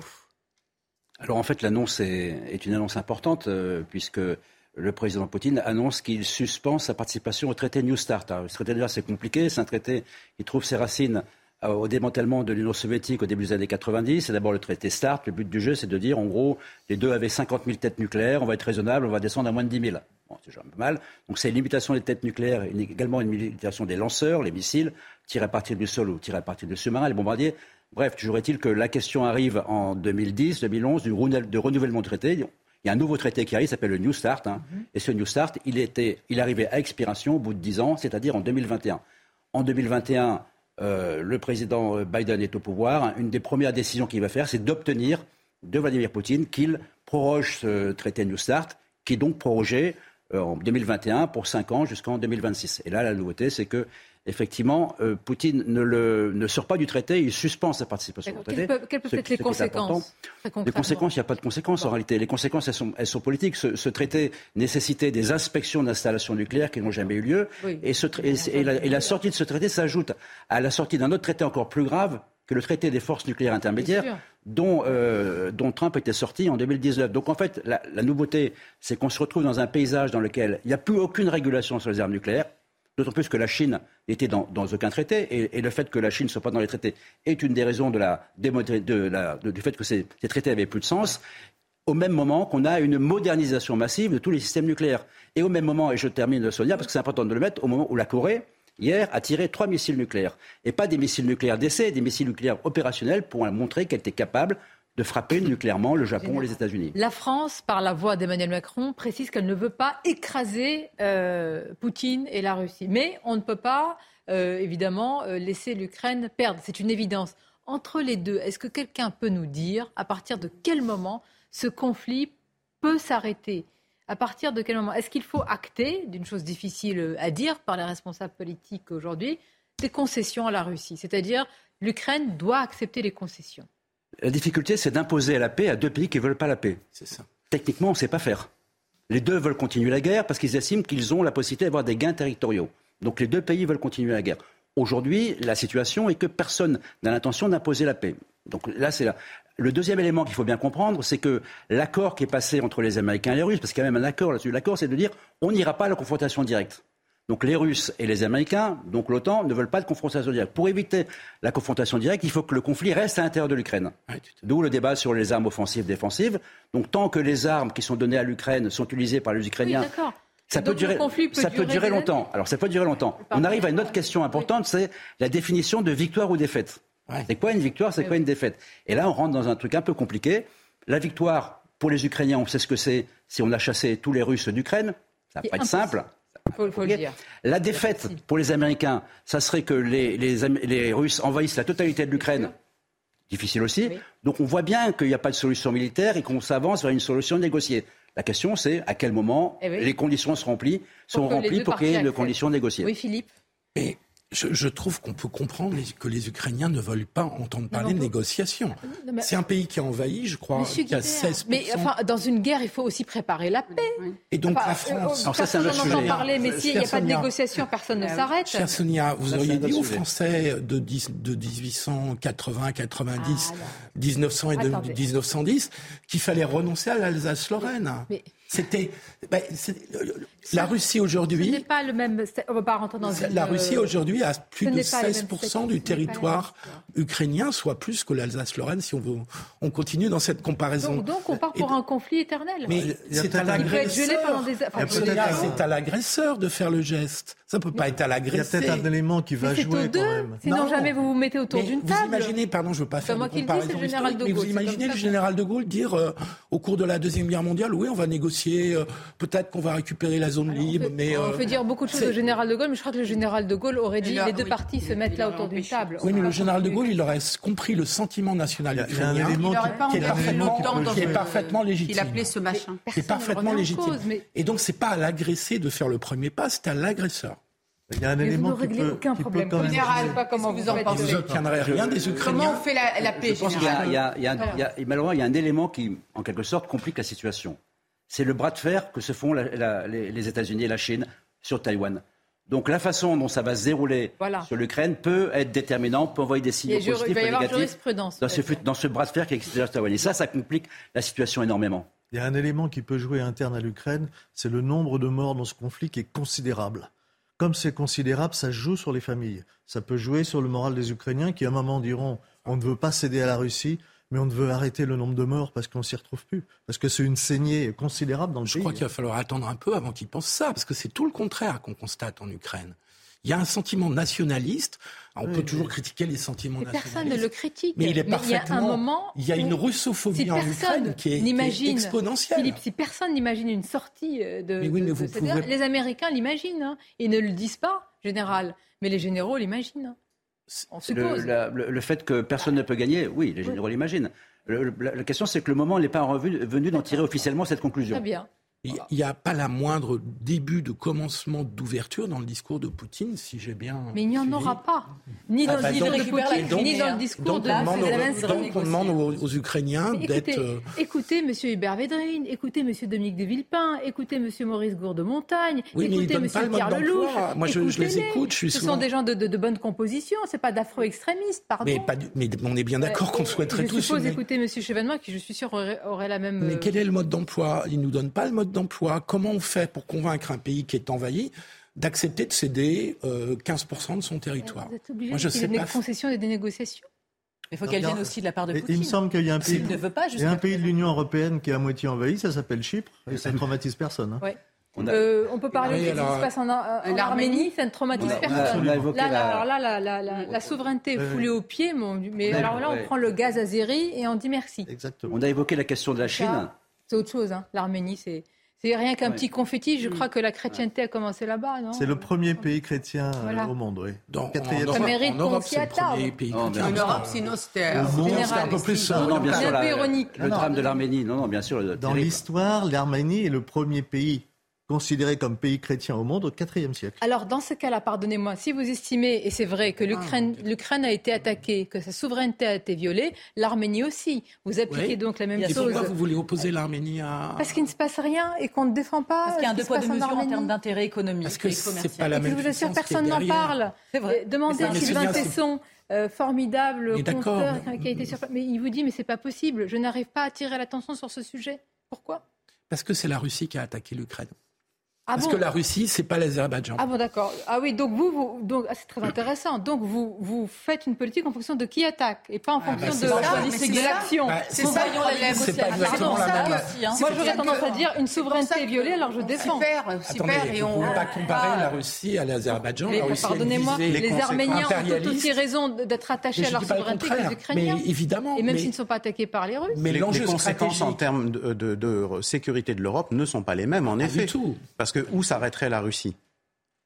Parce que si, si vous lâchez. Bien, mais vous voyez quand même qu'il y a un deux poids, deux mesures. Tout à fait. Derrière l'Azerbaïdjan, c'est aussi un peu la Turquie. Où s'arrêtera la Turquie quand on voit ce vont ouais, L'impérialisme est tout aussi prouvé que l'impérialisme russe. Mais ça, c'est un sujet qui n'intéresse pas grand monde. Pardon, ce n'y a pas tout à fait aussi prouvé, ah. parce que la Turquie, à ma connaissance, directement, n'a pas envahi un autre pays souverain. Non, pardon, je suis, je suis désolé. Ça s'appelle Chypre, c'est un pays de l'Union Européenne. Euh, Philippe Chypre est occupé. la Grèce et la Turquie. C'est un pays de l'Union européenne qui est bien occupé par l'armée turque. C'est Exactement, oui. c'est Chypre quand même. Mais bon, j'ai pas souvenir qu'il y ait eu un conflit récent entre la. Ah, c'est pas, parce que, c'est pas parce qu'il est pas récent. Moi, je suis lorrain. D'accord. Donc Philippe, tu parlais de la, la, la Sorène. il faut laisser la Russie. Ça n'a pas été récent, si 1870 à 1900. Non, non, ne nous faites pas dire ce qu'on n'a pas dit. Non, on n'a pas dit ça. On a dit que si vous estimez qu'un pays voit sa souveraineté violée, alors vous agissez de la même manière pour les, quel que soit le pays et l'agresseur. Mais pardonnez-moi, j'ai aucun problème à ce qu'on arme l'Arménie. Je dis simplement comment vous faites vis-à-vis de la Russie de Poutine, qui a une visée impérialiste, qui fait que si vous lui dites, OK, d'accord, euh, on, vous, on vous laisse 15%, 20% de l'Ukraine, vous croyez qu'il va s'arrêêter là? Mais personne ne le croit, personne ne le dit. C'est pour ça que c'est armée, c'est pour ça qu'il y, a une guerre. Mais ce n'est pas pour autant qu'il faut oublier ce qui se passe dans le reste du ah, monde et qu'on rappelle qu'il y a parfois une géopolitique de poids, de mesure. Enfin, on n'est pas né de la dernière pluie non plus. Oui, mais il y a des rapports de force géopolitiques qui ne sont pas les mêmes. Général. Général, il n'y a pas de négociation du trois, tout. Trois difficultés. Hein. La première, personne ne veut la paix. C'est regrettable, mais c'est comme ça. Peut-être qu'un jour, quelqu'un voudra la paix. Deuxième difficulté, au-dessus de ce conflit, il y a le bras de fer entre les États-Unis et la Chine. Et troisième difficulté, il y a la question de quand ça s'arrête, qu'est-ce qu'on fait mm. hein, Et donc, c'est la question, c'est les garanties de sécurité, la nouvelle architecture. Et là, on rentre dans un débat, vous voyez bien que... Un nouvel ordre mondial. Et c'est là que vous évoquez, il faut penser à la paix d'après. Penser à la paix d'après, c'est penser à l'architecture de sécurité. Le président Macron l'a dit, Poutine ne va pas disparaître. La géographie est têtue. Et il a raison. Donc, euh, et, ça, personne, pour l'instant, ne veut s'attaquer à cet énorme morceau. Merci, Général. Merci de votre éclairage, vos analyses toujours euh, précises. On va écouter Emmanuel Macron sur un sujet... Euh, de politique nationale, j'allais le qualifier, mais ce n'est pas le moment. La réforme des retraites, arrangée sur déplacement, voici ce qu'il a dit. Dans l'ensemble, les gens savent que oui, il faut travailler euh, un peu plus longtemps, en moyenne tous, parce que sinon on ne pourra pas bien financer nos retraites. Je pense que tout le monde a du bon sens dans notre pays. Tout le monde sait que c'est simple. On a un système auquel on tient, qui est un trésor, qui est, on dit toujours, c'est au fond le patrimoine de ceux qui n'en ont pas c'est-à-dire les droits qu'on acquiert durant la vie, mais qui fait que vous tous et toutes là, vous payez la retraite de nos aînés, de vos aînés. Et ensuite, ce seront vos enfants qui paieront votre retraite. C'est ça le système par répartition. C'est pas un système par capitalisation, c'est payer votre propre retraite. Ben, c'est pas compliqué de se dire que quand on regarde, on a, moins, d'actifs qu'il y a 20 ans, on a plus de retraités et on vit plus longtemps. Donc c'est pas vrai de dire qu'on peut garder les mêmes âges. Ça marche pas. Ça marche pas cette affaire. Alors, il reprend la main, comme vous l'avez dit tout à l'heure, euh, Gauthier euh, Lebret. Moi, toujours la même question. Pour quelles, selon vous, conséquences aujourd'hui? Parce qu'il y a une date. Et il a appelé un calme, le 7 mars. oui, le 7 mars, euh, on verra si les syndicats y arrivent. Mais effectivement, l'objectif, c'est de mettre la France à l'arrêt. Alors, en plus de ça, Emmanuel Macron va au Salon de l'agriculture ce week-end. Donc il y aura une nouvelle séquence où il va être au milieu des Français, même si, comme on l'a dit tout à l'heure, tout ça effectivement est très euh, encadré. Enfin, on n'est jamais à l'abri euh, d'une sortie euh, de route ou d'un échange un peu houleux. Mais effectivement, je voyais les, les réactions sur les réseaux sociaux et notamment des opposants politiques. En fait, il y a une forme de décalage à dire que les Français savent qu'il faut travailler plus longtemps, déjà ce qui est faux, puisque on l'a dit tout à l'heure, 7 Français sur 10 sont contre cette réforme, mais en plus de le dire à Rungis, temple de la pénibilité, mm. où euh, les travailleurs travaillent dans le froid, portent des charges lourdes, donc ont euh, vraiment, euh, comment dirais-je, des difficultés à travailler longtemps. D'ailleurs, ça lui a été dit. De M. Macron, les Français savent peut-être, mais il y a une nuance dans ce que vous dites, vous avez raison, ils savent peut-être, enfin, ils ne veulent pas travailler plus longtemps, mais peut-être qu'ils savent qu'il faut. Alors ça, c'est effectivement dans l'esprit du chef de l'État. c'est mathématique parce qu'il y a toujours moins d'actifs et toujours plus de retraités. Il joue, sur cela. Il dit voilà, les faits sont têtus, l'espérance de vie. Et il parle de bon sens. Il parle, il contourne, Et il contourne le débat, puisqu'en fait, on aurait pu, on aurait pu euh, agir par la durée de cotisation au lieu de repousser l'âge légal de Oui, bien sûr. Euh, Pierre, sinon, ce, rapport, on a toujours dit la valeur travail, mais au travail aujourd'hui, on oppose à la valeur travail un droit à la paresse. Il y aurait même une forme de devoir de paresse pour euh, Sandrine euh, Rousseau. C'est oui le credo de la, la NUP, moins une partie. Je sais oui, pas mais ça, c'était quelque chose qui, enfin, il y a eu de la littérature hein, sur le droit à la paresse. C'est une belle idée, oui, sur euh, l'osium, le, temps qui n'est pas travaillé, qui n'est pas dévolu à l'exploitation. Qui ferait du bien à la tête Est-ce que ça ferait du bien au corps et, et, comme je vous disais tout à l'heure, il me semble qu'on peut aussi s'épanouir au travail. C'était un peu le credo du président Sarkozy. Il a essayé de ce côté-là. Encore faut-il réussir ce tour de force-là que de rendre le travail attractif, qu'on puisse s'y épanouir. Et les conditions, je crois, ne sont pas du tout réunies actuellement pour ça. Vous parlez de l'ancien président, justement. On va euh, l'écouter, Nicolas Sarkozy, pour voir une forme de, de gémellité politique, médiatique. Alors évidemment, c'est l'un qui imite l'autre. Hein. Dans le temps, c'est ainsi. Puis là, c'est assez clair, puisqu'Emmanuel Macron vient après Nicolas Sarkozy. Écoutons justement l'ancien président. À aussi? Non. Oui, oui En tant que candidat, En tant que candidat. À l'époque. Ce matin, je suis venu à Rungis pour voir la France qui se lève tôt. Parce que je pense toujours que le problème de la France, c'est le travail. Les Français au boulot. il y aura moins de clodo. Pour faire travailler les gens. Merci beaucoup. Mais je crois. C'est les mêmes mots. C'est incroyable. On dirait qu'on a pris le débat, on l'a remis. Euh, c'est Rungis, c'est la France qui se lève ah tôt, c'est la France qui bosse, c'est la France qui travaille, c'est la France qui a des métiers pénibles. Donc effectivement, c'est compliqué de donner des leçons et de parler de bon sens à Rungis au cœur euh, vraiment euh, dans un oui c'est ça dans un, endroit où les gens travaillent et ont des travails encore une fois pénibles pénibles. On lui a dit au président. Certains lui ont dit ça fait 23 ans que je travaille 24 ans que je travaille je pourrais pas travailler jusqu'à 64 ans. Mais alors où, l'auriez-vous vu tenir ce discours? Est-ce qu'il faut, faut mieux pas aller là où le chaudron et la marmite est brûlante pour le dire? son discours ça rejoint un peu les extrémistes de la Nupes? Ah ça dévalorise le travail. D'abord, l'âge, c'est pas j'arrête obligatoirement, c'est la possibilité de s'arrêter. Si je veux continuer, je peux continuer au-delà. Ensuite, ça amène le droit à la paresse, comme si les Français étaient paresseux. Il faut réhabiliter la valeur travail, mais la valeur travail, c'est par exemple euh, les parents qui élèvent les enfants, ils travaillent pour la société.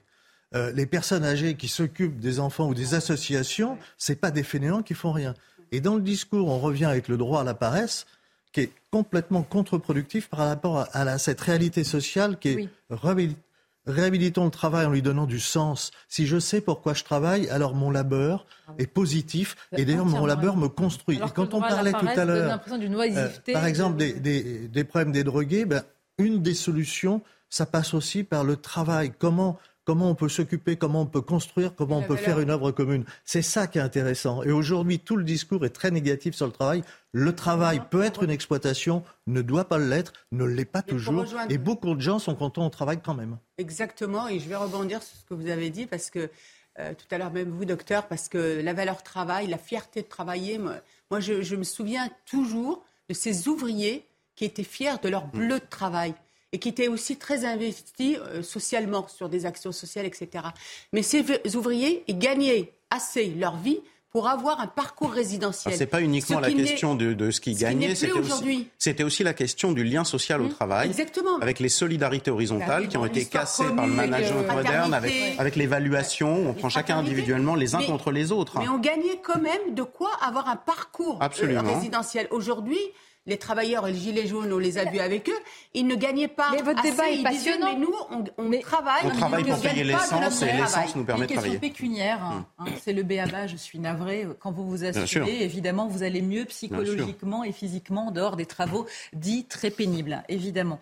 Il y a aussi l'ubérisation de la société. Beaucoup de gens n'ont pas de vocation hum. parce qu'ils sont obligés, de manière alimentaire, de travailler. Ils n'aiment pas ce qu'ils hum. font. Et donc, c'est extrêmement pénible. Et forcément, ils vont sur des questions après de dépression, de démoralisation. D'où les gilets jaunes du départ qui voulaient, une fois de plus, ne pas forcément dépendre de l'État en termes de minima social, de minima sociaux, pardon, à cheval des chevaux, hein, parce que ça n'est pas euh, l'intérêt hein, euh, des humains de dépendre de l'État. Au contraire, vous subissez en fait votre situation. mais ce que vous soulevez mais les gens c'est un problème civilisationnel. C'est-à-dire que le débat est passionnant, mais euh, on, utilise les gens comme des marchandises et on les jette ensuite. Et ils n'ont pas de place. C'est ça le problème. C'est le problème du discours capitaliste produit ça, transforme, réifie les. Est-ce que c'est pas la Startup Nation Et la Startup Nation, c'est le même genre de délire. C'est le discours matérialiste. Ça n'existe pas. Une nation n'est pas une start-up. Merci, docteur. Docteur, c'est le discours matérialiste. Vous retrouvez la même chose dans, les, dans les, pays de, communistes. De garder le docteur avec nous. Ah, mais évidemment, mais tout le monde veut bien soigner la société. On en revient toujours au psy. Le bon sens, le terme qu'il a utilisé, c'est un vieux vocabulaire marqué un peu à droite. Attention. bon sens contre. J'ai consacré un livre à cette question. Mais vous savez, mais qu'est-ce qui n'est plus à droite et à l'extrême droite Dites-moi. On va euh, dire bonjour. Ah non, mais c'est l'extrême droite. Le, le, combat de la bon gauche. sens, il est à gauche aussi, moi je le crois. Non, il est un peu perdu. Un ah peu perdu quand même. Mais, mais le, combat de la gauche, c'était de donner un droit à la paresse pour pouvoir bien assumer son travail et de dire il faut, ah, travailleur, travailleuse. Ah, oui. Moi, je suis d'accord parce que je. je et, C'est bien d'être d'accord avec soi-même. C'est important. Travailleur, D'être d'accord avec soi-même, c'est important. Vous d'accord, à, des congés payés, vous avez droit à des journées de travail décentes. Regardez le mouvement. Il ne faut pas, faut pas confondre la paresse et le repos. Bien sûr. Oui, merci. Voilà. Ça n'a pas toujours été le langage de la gauche. À un moment donné, ceux qui ne travaillaient pas étaient forcément des fainéants. Ça fait du bien d'avoir le docteur. Mais vous aussi, hein, ça fait du bien d'avoir le docteur. le, droit, le droit au repos permet la paresse. Eh bien, c'est le droit au repos, là, quelques instants. C'est la fin de l'émission. Merci, chers amis. Merci beaucoup, Gauthier. Merci. Vous reviendrez, j'espère, euh, parler de ces sujets d'importance. Et bel après-midi à vous sur CNews.